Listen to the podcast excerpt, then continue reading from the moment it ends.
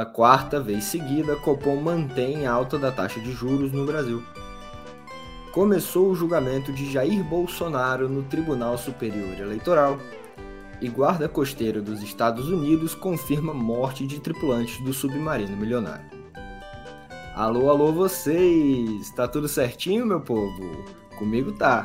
Eu, Olavo Davi, apareço aqui mais uma vez para lhes dar um sextou com muita informação, muita política e, é claro, com o caso do submarino. Deixa eu te contar tudo isso rapidinho no pé do ouvido?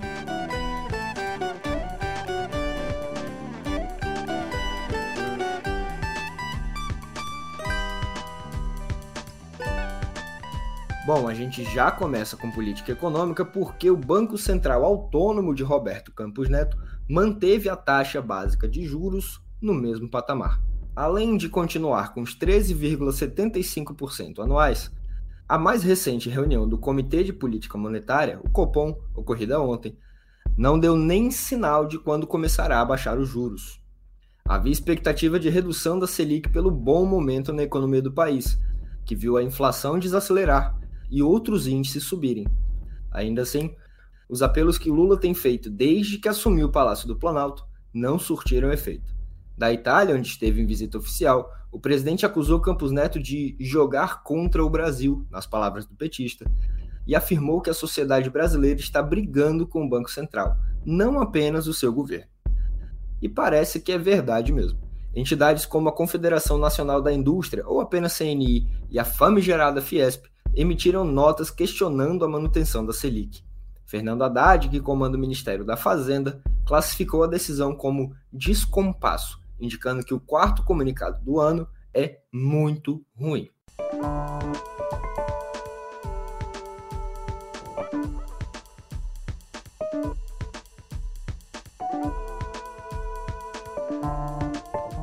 E olha, não foi só o Haddad ou o Lula que criticou a decisão do Copom. Muitos diretores da autoridade monetária foram contra a decisão de ontem. Quem não cornetou foi o Meirelles. Chama ele.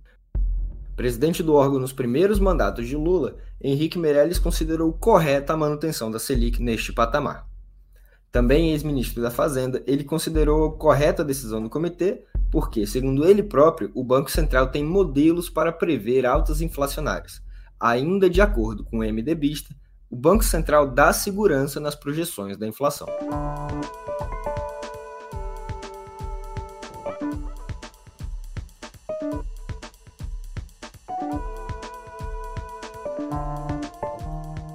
A decisão do Copom deixa Roberto Campos Neto ainda mais na mira da base governista. Logo após o anúncio, o deputado Lindbergh Farias, do PT Carioca, apresentou denúncia contra Campos Neto no CMN, o Comitê Monetário Nacional. Segundo a reclamação, não se pode mais ter paciência com o presidente do Banco Central, já que, ainda de acordo com o texto, ele está comprometendo de forma direta o futuro do país. O CMN tem poder para exonerar o atual presidente do Banco Central.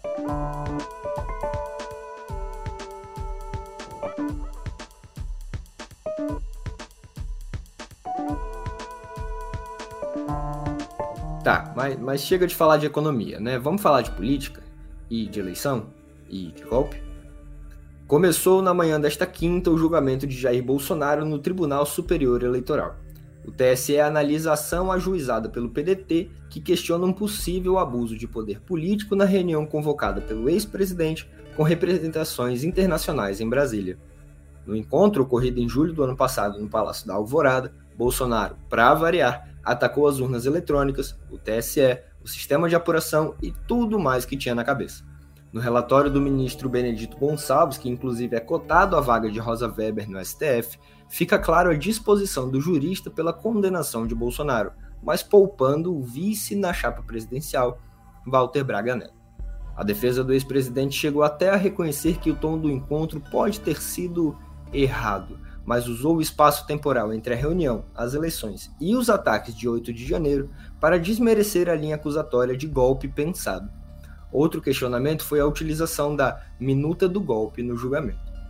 É muito improvável que Bolsonaro escape ileso deste julgamento. Como não há mandato para caçar, já que ele perdeu a disputa, a única punição exequível é a inelegibilidade do capitão. A sessão foi suspensa e será retomada no dia 27, terça-feira.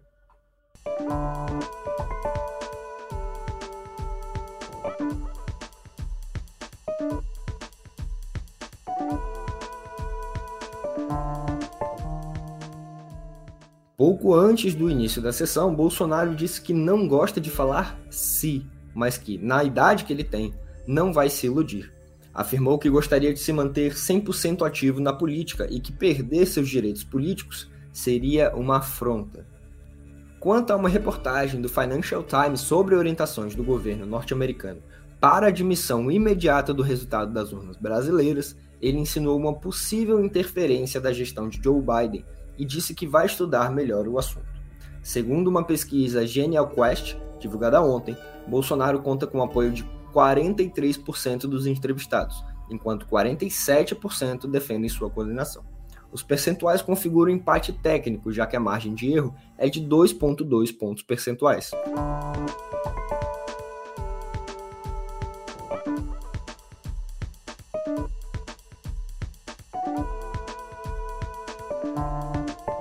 saindo de golpe para falar de golpe e terrorismo. Condenado a cerca de nove anos de prisão por armar uma bomba encontrada em um caminhão nas imediações do aeroporto aqui de Brasília, em dezembro, George Washington Oliveira foi ouvido ontem na CPMI do 8 de janeiro, mas na maioria das perguntas recorreu ao direito de ficar em silêncio. Após uma hora, afirmou que se considera um patriota que armas não matam e que havia infiltrados entre os grupos que questionavam o resultado das eleições, mas não citou qualquer nome. Devido ao silêncio do depoente, que está preso, o deputado Rubem Júnior, do PT maranhense, diz que vai pedir a quebra do sigilo fiscal e telemático de suas empresas e de seus parentes para descobrir quem financiou sua viagem aqui a Brasília.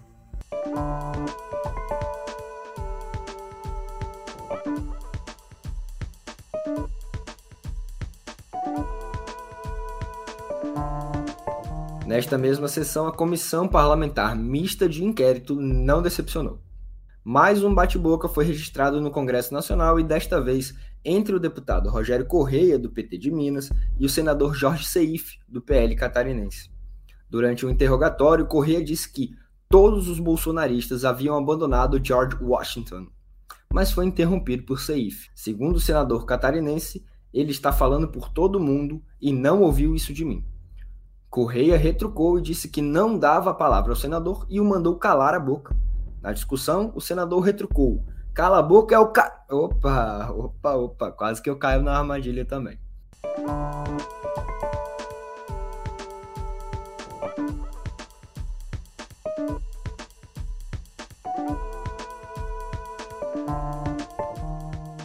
Ainda falando sobre golpe, o Comitê de Supervisão da Meta, dona do Instagram, do Facebook e do WhatsApp, afirmou em comunicado que errou ao manter no ar um vídeo com incentivos a ataques golpistas poucos dias antes do 8 de janeiro.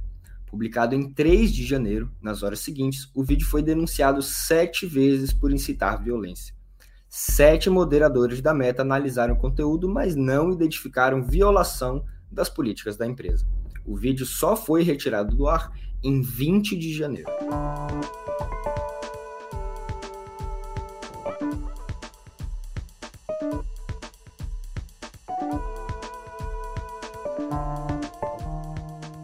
E aqui no Distrito Federal, a CPI instaurada na Câmara Legislativa também segue com as oitivas. A bola da vez, ontem, foi o general Gonçalves Dias, o G. Dias, ex-ministro do Gabinete de Segurança Institucional, o GSI. No depoimento, Dias declarou que não houve tempo para a transição de equipe, o que o deixou no comando de uma galera remanescente do governo bolsonarista. Disse também que não teve acesso ao relatório da ABIN antes dos ataques e que o material enviado ao Congresso foi manipulado.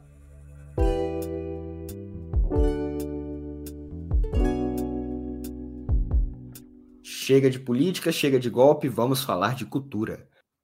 Que que motiva uma escritora que já tem sete títulos do maior prêmio literário brasileiro? É claro que é ganhar outras premiações, né? Ao menos é assim para Marina Colassante, escritora de 85 anos que é hepta campeã do Prêmio Jabuti. O troféu da vez agora vem da Academia Brasileira de Letras, a imortal ABL, que promoveu o Prêmio Machado de Assis. Promove, na verdade, desde 1941. Natural da Eritreia, ali na costa do Mar Vermelho, Colassante é filha de italianos e chegou ao Brasil com 10 aninhos apenas. Em sua bibliografia há mais de 60 livros escritos, sejam contos e crônicas, poesias ou literatura infanto-juvenil. O prêmio da ABL, batizado em homenagem ao fundador da instituição, é dado pelo conjunto da obra, não por uma produção específica.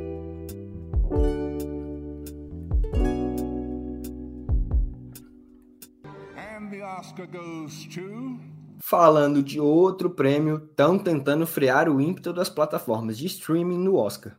A maior premiação do cinema mundial, que tem sido invadida pelas produções de Netflix ou de Amazon, tanto faz, agora exige mais tempo de exibição em salas de cinema. O objetivo da Academia de Hollywood é que haja uma maior procura do público por salas de cinemas, e não apenas dos cliques. As novas regras para obras da sétima arte atingem também as produtoras independentes.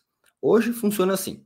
Para concorrer à estatueta mais famosa do mundo, uma produção tem de estrear em uma sala de cinema de uma grande cidade, qualquer cidade norte-americana, grande. E apenas isso. Neste modelo, a Netflix, por exemplo, deixava o filme em cartaz por cerca de uma semana, mas já jogava a produção em seu portal, disponibilizando aos assinantes.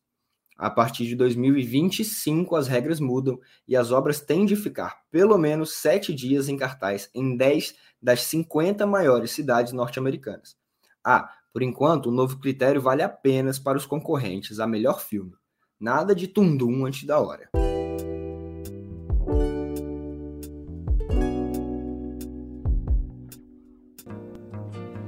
É pau, é pedra, é o fim do caminho, é o resto de toco, é um pouco sozinho, é um caco de vidro, é a vida, é o sol, é a noite, é a morte, é o laço, é o anzol, é peroba do campo, É o nó da madeira, é o Matita Pereira. Ah, Elis. Ah, Tom. Não chega de saudades porque ela nunca realmente vai. Eternos e ubíquos, Elis Regina e Tom Jobim ainda resplandecem na memória coletiva cultural brasileira.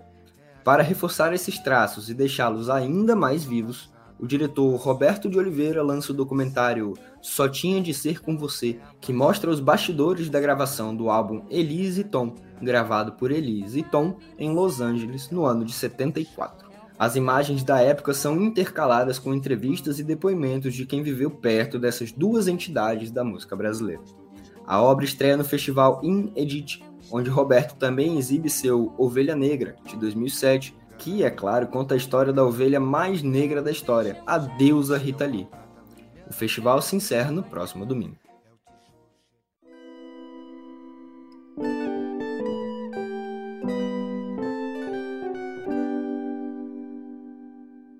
Vamos falar de vida, vamos falar de viver, porque o presidente Lula afirmou ontem, quinta-feira, que seu governo será duro contra os desmatadores da Amazônia para realizar atividades do agronegócio.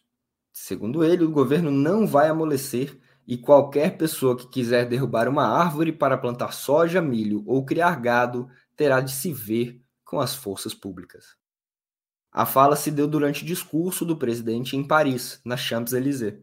Ele também se comprometeu a cobrar uma doação de 100 bilhões de dólares anuais para financiamento climático, promessa essa feita pelos países ricos às nações em desenvolvimento, que nunca foi cumprida.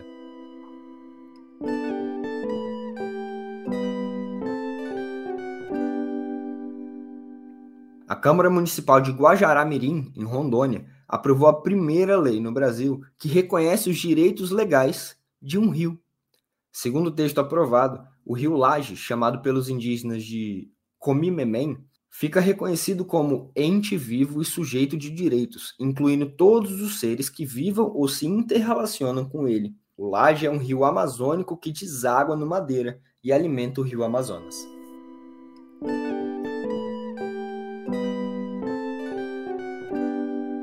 I'm flying, Jack! A Guarda Costeira dos Estados Unidos confirmou ontem a morte de todos os passageiros do submersível desaparecido no domingo, que visitava o Titanic no fundo do Oceano Atlântico. Os destroços encontrados pelas equipes de busca indicam que houve uma perda catastrófica da pressão na cabine, onde estavam os cinco ocupantes. Em 2018, líderes da indústria de submersíveis já haviam demonstrado preocupação sobre a abordagem experimental da Ocean Gate, empresa proprietária da cápsula que implodiu e não tinha aval, repito, não tinha aval de nenhum órgão certificador.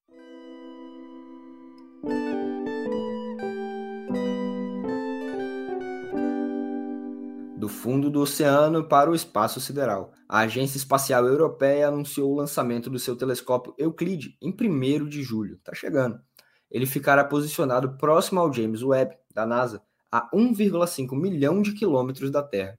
O objetivo é entender melhor a matéria e energia escuras, que compõem 95% do universo, mas cujas naturezas ainda não são conhecidas.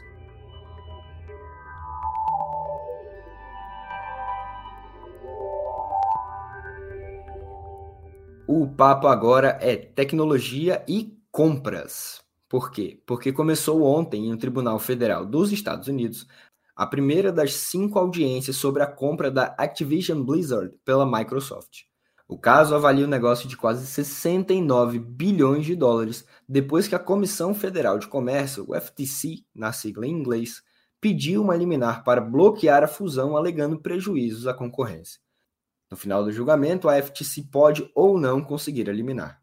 De acordo com a Microsoft, a liminar pode, de fato, impedir a transação, uma vez que o prazo para concluir a compra seria perdido e a empresa seria obrigada a renegociar seus termos com a Blizzard, o que provavelmente acabaria em desistência do acordo.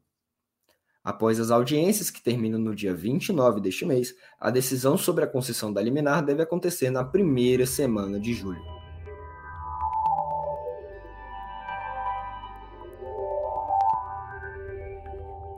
Sem dancinha. Pelo menos para a diretora de operações do TikTok, Vi Papas, que está deixando o cargo após cinco anos na empresa chinesa ByteDance, que é a dona do TikTok. Em um e-mail à equipe, Papas disse que assumirá um papel consultivo para a empresa durante a transição e, após isso, vai se concentrar em, abre aspas, paixões empreendedoras, fecha aspas. Adam Presser, chefe de gabinete da empresa, se tornará chefe de operações. Jazenia Muchá, ex-chefe de comunicação da Walt Disney Company, assumirá o cargo de diretora de marca e comunicação, um posto criado só para ela.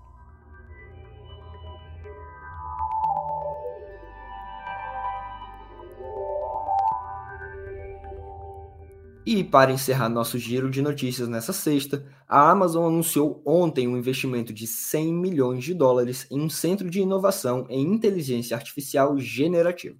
O projeto vai conectar especialistas em inteligência artificial e aprendizado de máquina da empresa com clientes de diversas indústrias. O objetivo é ajudá-los a visualizar, projetar e lançar novos produtos, serviços e processos com a tecnologia.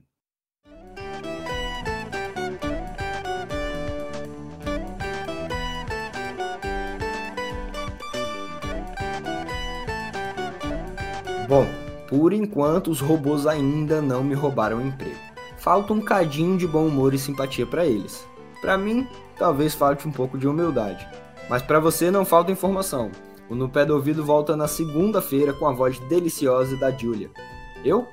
Eu me despeço com a promessa de voltar na próxima semana. Até!